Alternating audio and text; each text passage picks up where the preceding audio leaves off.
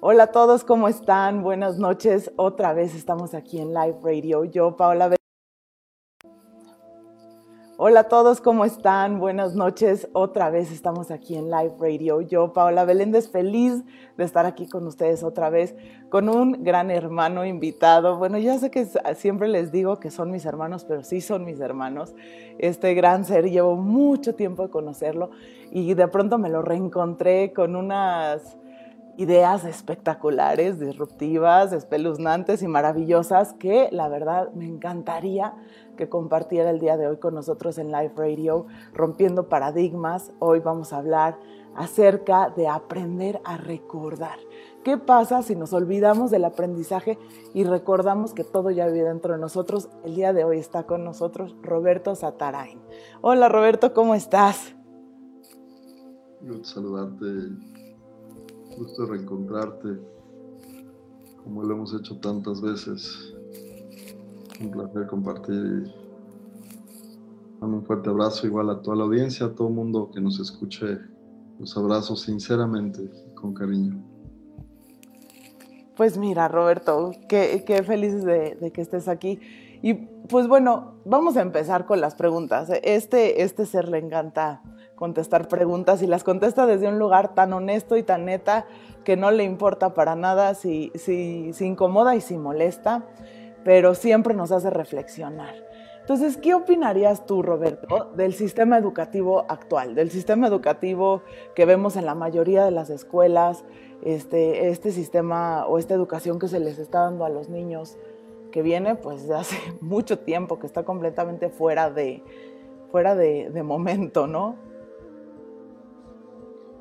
Sí, es un sistema heredado en la inconsciencia, es un sistema obsoleto, es un sistema paternalista, es un sistema de competencia y que cumple con una ideología capitalista en la cual a los niños se les enseña a ser los mejores competidores, no los mejores compartidores.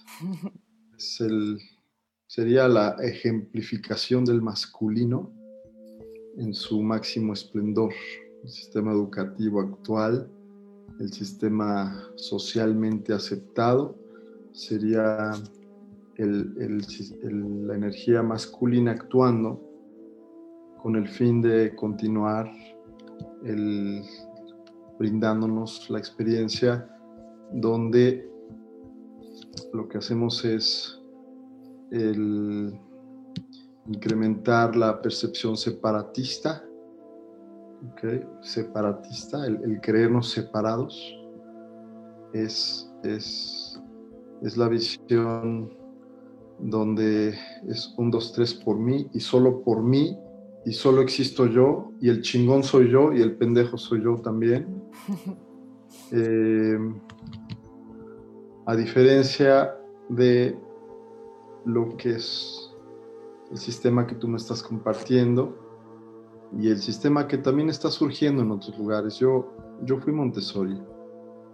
Yo fui a una primaria Montessori, lo cual es un sistema mucho más femenino. Eh, el sistema Montessori me permitió a mí desarrollar en mi cerebro, recordar las partes de mi cerebro donde yo pude comulgar con la naturaleza, con completamente otro ritmo del tiempo y espacio, con mi creatividad, con mi compartir, con eh, el activar el lado derecho de mi cerebro.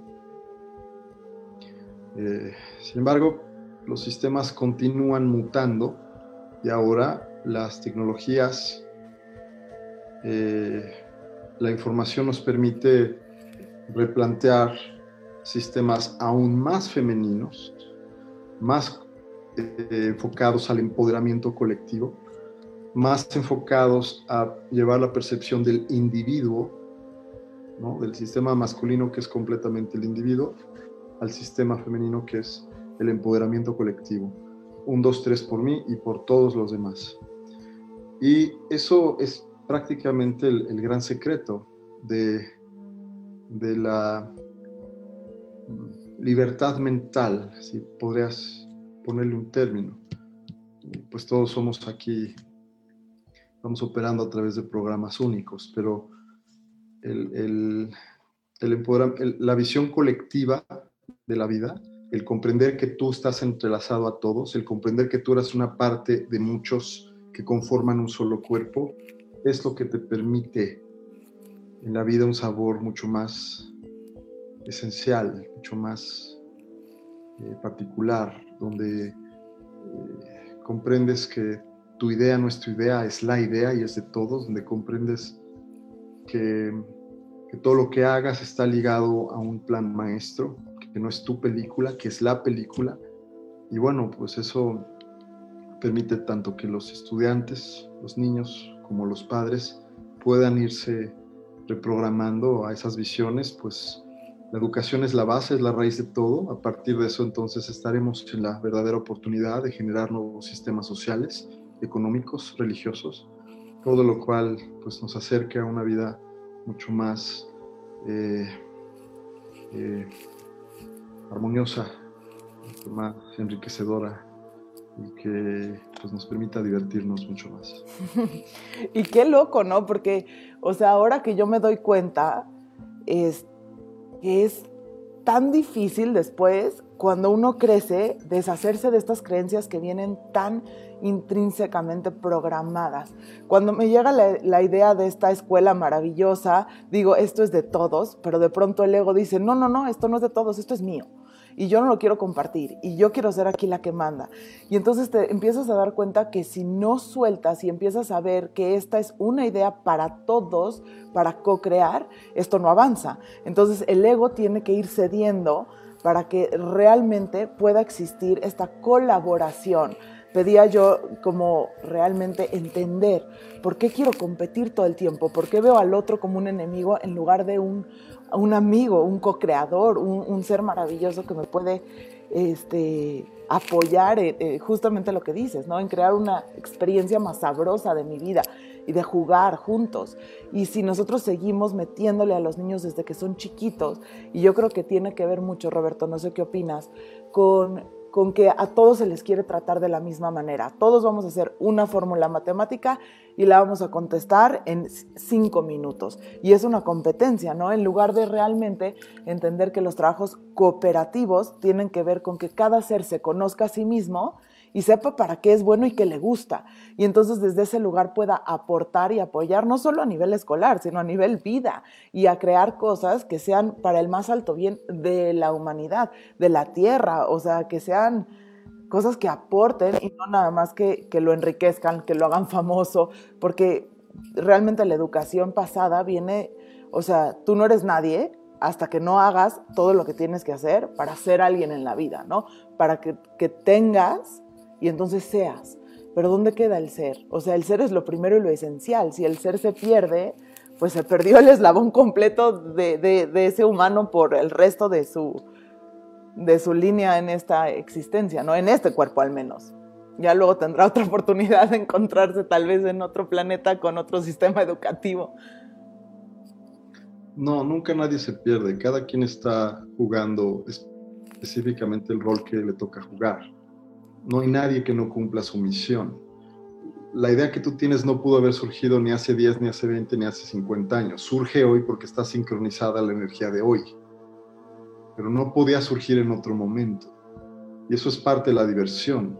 Ver que como vamos actualizando nuestros sistemas algorítmicos cerebrales, entonces estamos en la posibilidad de poder el, el hacer tangible un, sistema educativo en donde activemos el femenino, donde podamos recordarle, me gusta lo de aprender a recordar, porque el recordar habla de la esencia y el aprender habla de la existencia. Entonces, donde en la existencia del niño se le permita a través de su propia, de su propia eh, diferencia, de su unicidad, de su, de su propio código, el poder recordarse como un ser único, irrepetible, con sus propios dones, en la experiencia de poder recordarlos con la facilidad que le da el nuevo sistema educativo que se está manifestando. Pero no hay ningún niño en ninguna otra escuela, incluso en los sistemas más masculinos, que no esté cumpliendo su destino. que no esté cumpliendo su función, porque aquí al final lo único que va a seguir mandando es la dualidad. Para que exista una escuela como la que tú estás planteando, tiene que existir un sistema, evidentemente, el cual ahorita ya es obsoleto porque hay la visión de, estos nuevos sistemas de un sistema arraigado a lo masculino. ¿Nos podrías contar a la gente que nos está escuchando, Roberto, Creo que a todos nos queda muy claro el sistema patriarcal masculino, que es todo lógico, racional, este, basado al objetivo. ¿Podrías contar un poquito para la gente que todavía no está muy este, empapada, cómo, cómo es un sistema femenino, cómo funciona, qué realmente la energía femenina que hemos olvidado o que la tenemos como muy rezagada y hacia dónde va ahora en el planteamiento, no nada más de un sistema femenino, sino de un sistema equilibrado? entre el masculino y el femenino. Sí, el, sistema masculino-femenino, en contraste de lo que está establecido, del establecimiento, de la competencia, el sistema femenino se refiere a poder el recordar la esencia en la unidad que todos somos. El pasar del competir al compartir. El comprender que todo lo que tú haces tiene que ver con todos los demás. El comprender que el máximo capital es el, la vocación, el amor hacia tu propia programación. Esa es tu ofrenda. Es la ofrenda que tú das hacia tus más cercanos y el resto del planeta y el universo. Es irte del individuo a lo colectivo, es irte del planeta al universo, es irte de una ciudad al resto de la, de la interconectividad que ahora nos ofrecen las, tecnologías y las, los sistemas en los que justamente ahorita estamos interactuando. El femenino escucha, el femenino no tiene prisa, el femenino se va encontrando en la información sabiendo que lo más valioso es el, el, amor hacia sí mismo y hacia el universo. El, el femenino eh, se atreve, el femenino está conectado a su muerte, el femenino tiene completamente otra conciencia del tiempo y espacio, no tiene prisas. El femenino es lo artesanal, es la artesanía en el día a día de saber que te estás forjando, que te estás encontrando. El femenino es el mundo de adentro. El femenino es la meditación, el femenino es la contemplación, es la poesía, es el, el, el poder verte en el otro sabiendo que te estás viendo a ti, es el reconocimiento, en la, el reconocimiento a la diversidad como otro de, los de las grandes virtudes que te permite conocerte a ti misma, a ti mismo. El femenino rompe completamente con lo que está el, el consolidado en, tanto en el sistema educacional como en el político, como en el social, como en el religioso, como en, el, cualquiera de los sistemas que vemos. Todos esos sistemas ahorita que nos rodean se engendraron de un sistema masculino. El, tema del, matrimonio como una posesión, el tema del dinero como un estatus y como, un poder de control, el tema social como un nivel jerárquico de discriminación, toda esa dualidad que existe en el sistema masculino que hace tanto daño, que duele y que tanto nos separa, es el masculino actuando desde la raíz de un sistema educativo forjado en, separarnos, en competirnos y en estarnos juzgando. nada más y nada menos. y, y ahora que hablas de esto, Roberto, yo a mí me pasaba una cosa cuando era chiquita, no sé si a ti también y seguramente a mucha gente que nos está escuchando. Eh, yo pasaba la escuela y era una niña súper hiperactiva, eh, diagnosticada con trastornos de déficit de atención. No tenía ningún trastorno de déficit de atención, de hecho soy una persona que tengo muchísima concentración para lo que me interesa. Simplemente no me interesaba y yo tenía la capacidad de ser desde esa energía femenina como una vasija, ¿no? Como una copa y entonces cuando a mí alguien, una maestra me preguntaba algo, yo siempre sabía la respuesta y no había puesto nada de atención. La información llegaba de no sé dónde y, siempre estaba ahí. Y de hecho, hace 14 años que di mi primera meditación, sucedió exactamente lo mismo. Me abrí, me vacié, que es justamente la energía femenina de la que hablas, y la luz, como la información, entra y baja.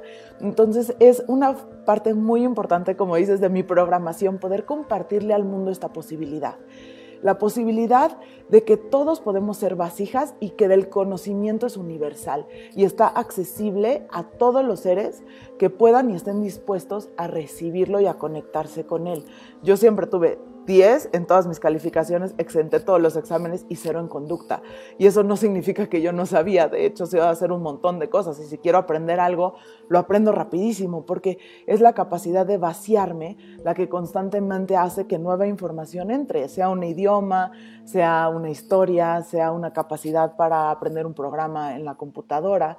Y y yo creo que a ti te ha pasado lo mismo. ¿Qué, ¿Qué, opinas de esto? Que justamente ese es el punto de aprender a recordar, ¿no? O sea, ¿cómo bajamos toda esta información de la fuente y cómo mantenemos a los niños abiertos para que ellos puedan siempre estar conectados con esa información que no está en un libro? Se llama Akasha, ¿no? Son los libros, los, los libros donde está toda la información. Sí, eh, sin duda es un lujo es, definitivamente un lujo y una gran fortuna que los niños que ahorita están asistiendo a esta escuela puedan irse descubriendo a partir de este nuevo sistema. Eh, estás hablando que son literalmente unas semillas muy valiosas porque eh, la mayoría de los demás niños no, no están accediendo a esta oportunidad donde pueden explorarse en sus múltiples capacidades, donde a partir de este vacío que tú les provees ahí, efectivamente pueden ir libremente recordándose, activándose en las diferentes partes de su cerebro, en lo que son sus dones, en poder el, el descubrirse en esos códigos interdimensionales que les permitan el, encontrar el gozo en las cosas más simples, en, un espacio donde ya no son juzgados porque no están siendo encapsulados, un espacio donde, donde pueden ellos desarrollar todo tipo de habilidades, de aptitudes y virtudes, pues justamente el, espacio está creado para eso, para que puedan recordarse en lo que esencialmente son y también, por supuesto, en lo que, eh, en, el valor que podrán aportar y aportan ya en su familia, en sus núcleos y en la sociedad de la que también son parte y seguirán siendo parte. Posteriormente, líderes en, muchos sectores en donde ellos puedan contagiar a otros de esa libertad, de esa mirada, de esa visión, de ese presente, de esa, de esa forma de comulgar tan particular hacia la naturaleza, hacia, hacia los animales, hacia los árboles, hacia los seres queridos. Y, por eso les digo semillas, porque al final van a poder el, contagiar a otros de esos códigos. ¿Sabes qué así se salón semillas, el salón de los semillas. maravilloso que van a poder contagiar a muchos otros que no tuvieron la oportunidad de ir a la escuela, pero que solamente van a requerir el mismo, la misma frecuencia para recordarse en lo que también ellos son. Entonces, em, pues bueno, evidentemente este tipo de, de propuestas, por eso dije que en sincronía solo podrían surgir ahora, pues porque tiene que ver con todo un tema astral, tiene que ver con todo un tema galáctico, tiene que ver con todo un alineamiento que permite que algoritmos como tú y como los padres de familia que te ven a ti y que saben que es ahí porque no dudan, porque no los tienes que convencer, puedan el, juntos el, generar esta primera generación pues de niños que, que realmente están coexistiendo, coexistiendo, es la palabra. y por supuesto pues van a ser disruptores de la verdad, disruptores en todo tipo de sectores y de industrias. Y bueno, que esto sea por supuesto el principio de que muchos otros también puedan decodificarse en el valor y en la iniciativa y en la convicción de poder abrir espacios similares a, este que tanta falta van a hacer en los próximos 50, 60, 80 años. Claro, y para todos los que nos están escuchando por ahí, por Sudamérica, España, eh, por el mundo, que sepan que Life está sumamente comprometido y estamos dispuestos a darle asesoría a cualquier grupo de padres o escuelas que quieran empezar a implementar estos métodos y además tenemos pues nuestro curso en YouTube completamente gratis para que accesen todos los niños a sus superpoderes. Para cerrar esta maravillosa entrevista, Roberto, eh, para ti, ¿por qué es importante? Un niño tiene hasta los siete años abierto este centro coronilla, ¿no? Hasta que se cierra la mollera, realmente vive entre las dimensiones, entre la dimensión espiritual y la dimensión corporal. Para una persona que va pasando por la calle, ¿por qué dirías que es importante tener acceso o contacto con nuestro mundo espiritual? Ese superpoder violeta que tiene que ver con la trascendencia, es completamente lo contrario, bueno, opuesto complementario al animal, ¿no? Al, al, rojo, hasta aquí arriba. ¿Para qué? ¿Para qué queremos tener una vida espiritual? ¿Por qué queremos tener abierto este superpoder? Para recordar que no somos este lugar. Hmm. Para recordar que estamos muriendo en cada instante. Para recordar que somos la eternidad temporalmente existiendo la temporalidad. Somos la unidad jugando a ser la individualidad. Eso es eso es lo valioso del conocimiento. Llámale autoconocimiento, llámale espiritualidad, llámale lo que quieras. El, gran poder, el superpoder en este lugar es estar presente que en cualquier momento te vas y que tu vida acá es temporal y que estás trascendiendo y que te estás sembrando en todos los demás y que si te atreves a ir hacia adentro, a descubrirte, a conciliar con tu sombra, con tu lado más oscuro, entonces tendrás algo muy valioso que aportar. Porque dejarás de ver a las personas con miedo, porque dejarás de ver a las personas con juicios, con creencias obsoletas y podrás dar un abrazo hacia ti mismo y a los demás, reconociendo que eres uno en todos y que todo está bien, porque siempre estuvo bien, porque siempre estará bien, porque no somos de acá. Es impresionante eso que dices. Llevo 14 años siendo testigo de que cada vez que una persona llega con todos los problemas del mundo y se pone a meditar en este espacio o en el espacio que sea y, abre y conecta con su mundo espiritual, se ríe y dice, ¿cómo esto me está importando? Todo está bien. O sea, todo es perfecto. Estamos jugando, ¿no? Y ahí se acaba todo el tema. La gente viene a terapia de pronto con mil cosas. O sea, y cuando se dan cuenta y se ven desde ese observador, se mueren de la risa. Y yo digo, ¿para qué venía yo aquí? O sea, ya ni me acuerdo, ¿no? O sea, muchas gracias, ahí ten tu dinero y le digo, no vuelvas nunca más. O sea, ya lo viste.